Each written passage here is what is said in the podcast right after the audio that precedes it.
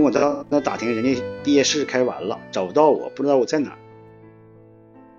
啊，完了，我说调哪儿？说教育局调你去当秘书。我说秘书是干啥呀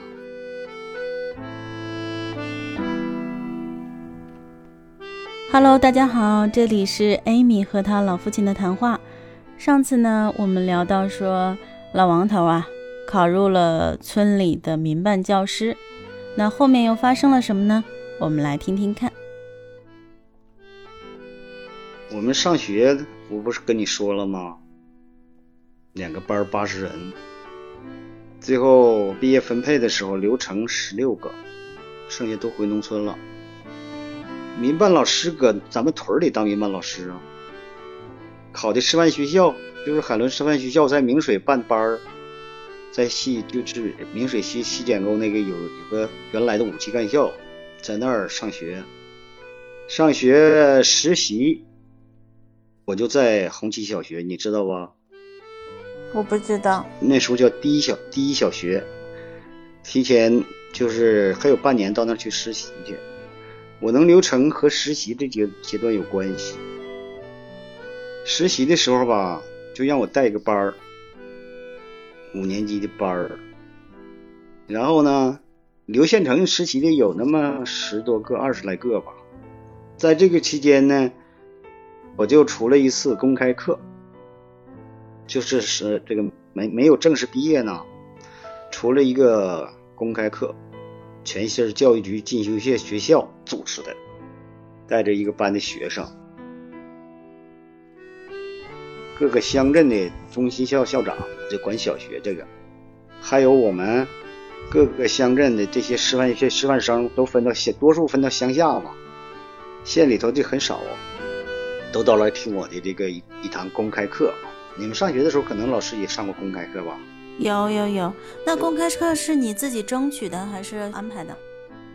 学校呢？呃，我在学校实习那个时候啊，表现就比较好。然后教育局那块呢，也是我们这批学生要分配的学生，就选一个，然后就选到了我。啊。然后那个，我就讲了一次公开课。公开课进修学校，还有教育局的领导，还有各个学校的。校长都在那听，那就表现不俗，比较好。所以留成的时候，这是一个条件，我就留成了。还有点因素就是，县里边你有个姑姑啊，就是我的大爷家的姑娘，她，呃，她家前院是进学学校的校长。姓鲁啊，跟那老头说一下。那老头呢，然后和教育局局长，那教育局局长是那个老头的学生，就说一下，说我们那个邻居他家一个亲属，就在这个师范班，今年要毕业，他家庭都搬走了，搬到齐齐哈尔去了，他自己在这儿，回到农村也不好办，最好能给留成。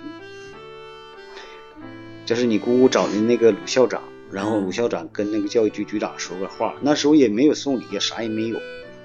再加上我在那些呃应该分配的这些毕业生里边表现比较突出，有这个优越条件，所以自然就留留校了。留校这个过程呢，呃，当时就是那个学校放假嘛，七七月份各学校都放假，我们这些实习生也都各回各地了。那时候也没有电话，也没有手机，什么也没有。我那时候也没居无定所，你爷爷他们都搬这边来了嘛。我那个有时候在树人你姥姥家那块儿，呃，还有呢在兴发，就咱们家原来那前屯，我一个同学家，有时候在那个你大姑家，就新兴咱们家那西屯，四处跑。然后我就隔三差五是上那个我们跟前有同学家，我都知道，我上那去打听去。然后呢？等我到那打听，人家毕业试开完了，找不到我，不知道我在哪儿。我我就我就随时问呐。完了就在前屯那我们那个同学叫吕兰星，到他家去了。我说咱们这毕业应该差不多了。他说都毕业毕业试都开完了，你分配到那个红旗小学，原来的红军小学后来改名叫第一小学，你分你留城了，留到县城里了。多好。完了我就到县里去，到那儿去报道。所以毕业式我没参加着，因为我不知道，没人通知我，也找不到我在哪。那你当初四处住的话，这都是别人帮你的呗？嗯，像咱家亲属，像你大姑了、你姥他家，还有同学家，就关系都挺好的，没有固定场所嘛。嗯，跟你老家待的时间长，有时候我就走走，总搁那待着也没事儿，就走走。完了，那时候就是有你哥了，不大呢，七八个月吧。完了，一走我们就带着骑自行车，驮着你妈抱着孩子，走哪儿 就是就是那个交通工具。那那时候一家三口还挺开心的呗。嗯，也那也是呗。后来毕业分配到县城嘛，到那儿去报道去了。报道去了，没有房住啊，就在你那个姑姑家，搁他家两间房，有个那个老少屋，过去农村的老少屋知道吗？就外那个厨房的后边间那么一块有个老少屋，一不小炕，嗯，就在那屋住。完了就上班了，上班了当当时的这个学校有个腊厂，制腊厂，然后学校看这个这个新毕业的学生老师到这块，这家属也没有工作，完了跟校长说，完了你妈就上那个腊厂去上班，三班倒，完了那个就我们俩呀，有时候我去替着替你妈办宿，然后那个。干半小活，早早的完了还得上班。那个时候体重一百斤，一百零几斤，就那样，每天特别辛苦，但是干的还挺挺有劲儿呢。那个时候我的工资是四十二块六五啊，还是多少钱？你妈上腊场，那时候开支就能开到七八十，哇塞，是那个情况。当时就觉得生活有希望了，就比原来在农村待着好太多了哈。啊，都进城了。然后我在学校的时候吧，到那块就当五年级班主任，五年级就毕业班嘛。那一年学校五年级就十个班，呃，学校那个学校就是全县最大的学校，也是在小学里边是重点学校，嗯，就是说省重点小学。我在那个毕业班成绩也很好，然后搁那教了一年多吧，呃，除了县里头一次公开课，因为我原来有点顶嘛。教学的时候，毕业班的时候也出了一次公开课，非常那个叫响，就是教育局啊、进修校啊，板书特别好，字写的好，另外咱表达也很清楚，再加上进修校有意的给你提提供一些思路，可以帮你策划，所以那就更精彩了。所以各个乡镇的中心校校长、全县的嘛，出了一次公开课，那个就非常有影响。好牛啊！后来呢，又绥化地区在肇东搞一次公开课，公开课那时候我就也是班主任们也跟着去了，就是县里头选的几个重点培养的这个这个老师到那儿去听课，搁肇东嘛，那个时候是八八四年好像是，完了我跟这个教育局的同志还有学校我们学校那个校长到那儿去的。搁那住，那个时候第一次看见过彩电。八四年。八四年。然后那不就是完了，在那个会议上提交了一篇呃论文，就是关于四年级这个小学如何分段，指导学生如何分段，我写的，写的在那个地区级教学研讨会上，跟那上交流的。哟。那就是在县里就比较突出了，所以呢，这个到八四年的下下学期吧，学校就提拔我为小学的少先队大队辅导员，你知道吧？啊，知道知道。呃，然后兼在学校的团委书呃团委书记。哟。就在学校就不教不教课了，嗯，就进班子。那个组织各种活动，少先队活动、团的活动，这挺快的啊，就一年多你就到这里了。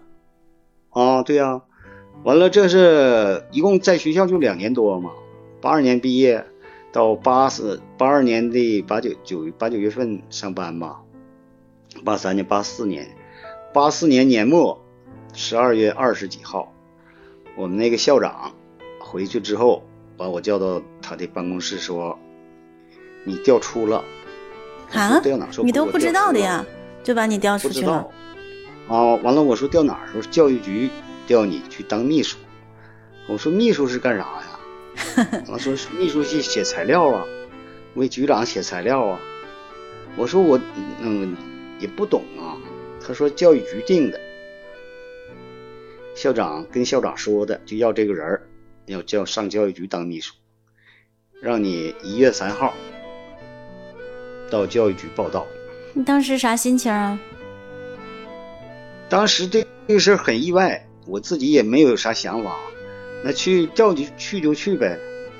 你看，你看，我现在听这个事情，我就觉得你调走我，我不得重新来吗？我啥也不懂。如果我要是在学校，会不会就像什么副校长、校长啥的，前途一片光明，是吧？但是教育局他肯定我知道教育局肯定是管着学校的，但是我对这个新岗位吧，我从来就没有畏惧过。嗯，完了我就去了，一月三号到报道，那时候穿一个蓝色警服，就像那个过去那警服，大棉袄、大棉裤、蓝色警服去的，就分配到那个叫人秘股，我是秘书，有文书，有股长，还有一个那叫什么，反正这一个屋四个人，四个桌子，都是写材料的。嗯，不是写材料，有个文书是打字的，有个文书，有打兼打字员。啊，那时候打字员都那种签字呢，啪嗒啪嗒那种，知道吧？嗯、就像电报似的。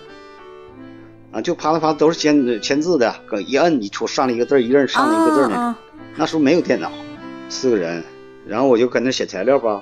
这局长开会记录，然后局长要有有有什么事儿，发个文件了什么的，那就学习呗。八五年，二十七，嗯，还很年轻。完了，在那个就那一年，这是八五年的一月份吧，八五年的下半年，全国那个第一个教师节搞大型活动，然后有些材料准备呀、现场讲话呀，人这县里头有主任秘书是要写材料，得要你这个基层的这一些数字啦，给提供素材啦，我就和他们混得很熟。然后呢，也召开一次那个教育全县教育工作会议，大县长要有个讲话，讲话得教育局给提供一些素材，然后我就搁政府和教育局这块儿来回跑。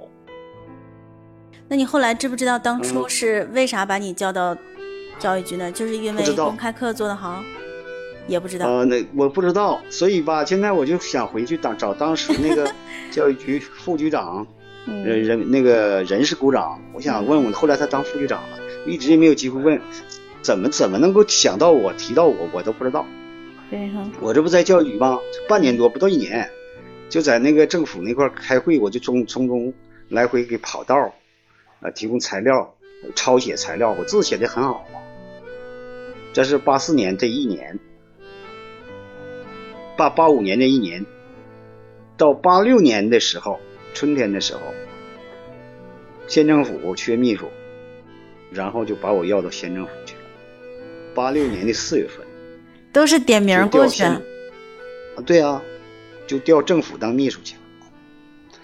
就在那个八五年下半年，和政府办管材料的副主任呐、这些秘书熟悉，然后我字写的又很好，长相啊、形象、气质都不错，表达都很清楚。啊，他们就说这块缺秘书，你来不来？我说我能来吗？能行。我说行，你能行。然后你就给我调政府去了。